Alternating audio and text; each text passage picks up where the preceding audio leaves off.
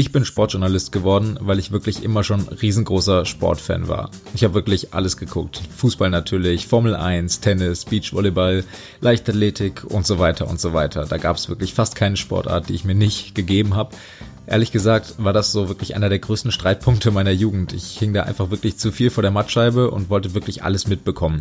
Ob es jetzt der erste Titel von Sebastian Vettel in der Formel 1 war, die Fußballweltmeisterschaft der Männer 2006 oder die der Frauen 2011 in Deutschland, die Olympischen Spiele, wirklich einfach alles.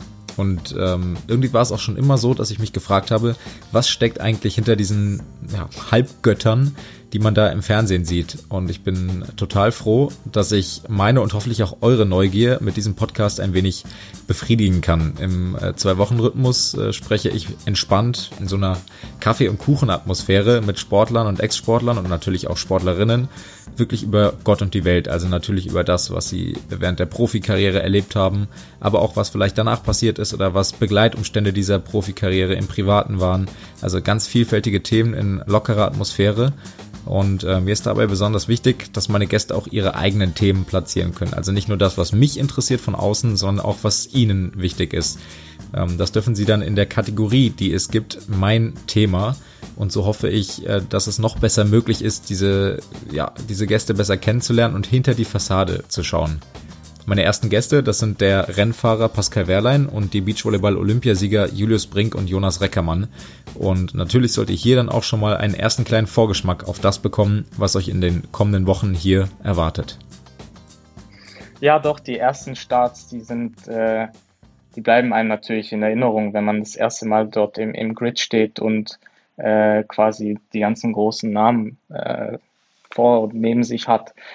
Äh, das bleibt einem. Ähm, aber auch da, das, das vergeht eigentlich relativ schnell, dieser Gedanke. Äh, man macht sich dann eher Gedanken darum, was kann ich besser machen, wie kann ich besser sein äh, und die anderen Fahrer hinter sich lassen. Wann war so euer erster Berührungspunkt, ähm, wirklich dann auch im, im Herrenbereich, im Sand, dass ihr das erste Mal euch vielleicht gegenüberstandet im Netz? Könnt ihr euch daran erinnern? Boah, was war das? Also ich, ich meine dich mal irgendwann, also Julius dich in Fehmarn da fehlte Julius, glaube ich, morgens erste Runde, wurde er vermisst oder so. Da war er aber sehr jung, muss ich dazu sagen. Am Abend vorher noch zu tief ins Glas geguckt, oder? Ja, das war so eine. Das so weiß ich eine, nicht. So eine dumme Geschichte irgendwie. Ach, ich weiß gar nicht den Grund, erzähl ruhig. Ja, wenn ich das jetzt so höre, dann kribbelt's auch schon wieder in mir, weil es echt zwei Interviews waren, die mir sehr, sehr viel Spaß gemacht haben. Ich freue mich wahnsinnig auf die vielen spannenden Gäste und auf die vielen spannenden Gespräche in nächster Zeit. Wenn ihr dabei sein wollt, dann abonniert gerne diesen Podcast, diesen Podcast Sag mal, dann verpasst ihr garantiert nichts. Natürlich freue ich mich auch, ähm, wenn ihr euch mit einbringt, wenn ihr vielleicht Vorschläge habt für Gäste, wenn ihr sagt, boah, diesen Sportler oder diese Sportlerin, da würde ich gern mal hinter die Fassade blicken. Die würde ich gern mal oder den würde ich gern mal im Interview hören.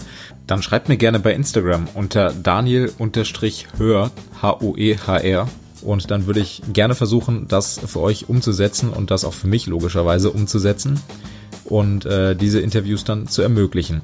Ich freue mich sehr auf die Zeit mit Sag mal, mit meinen Gästen und mit euch.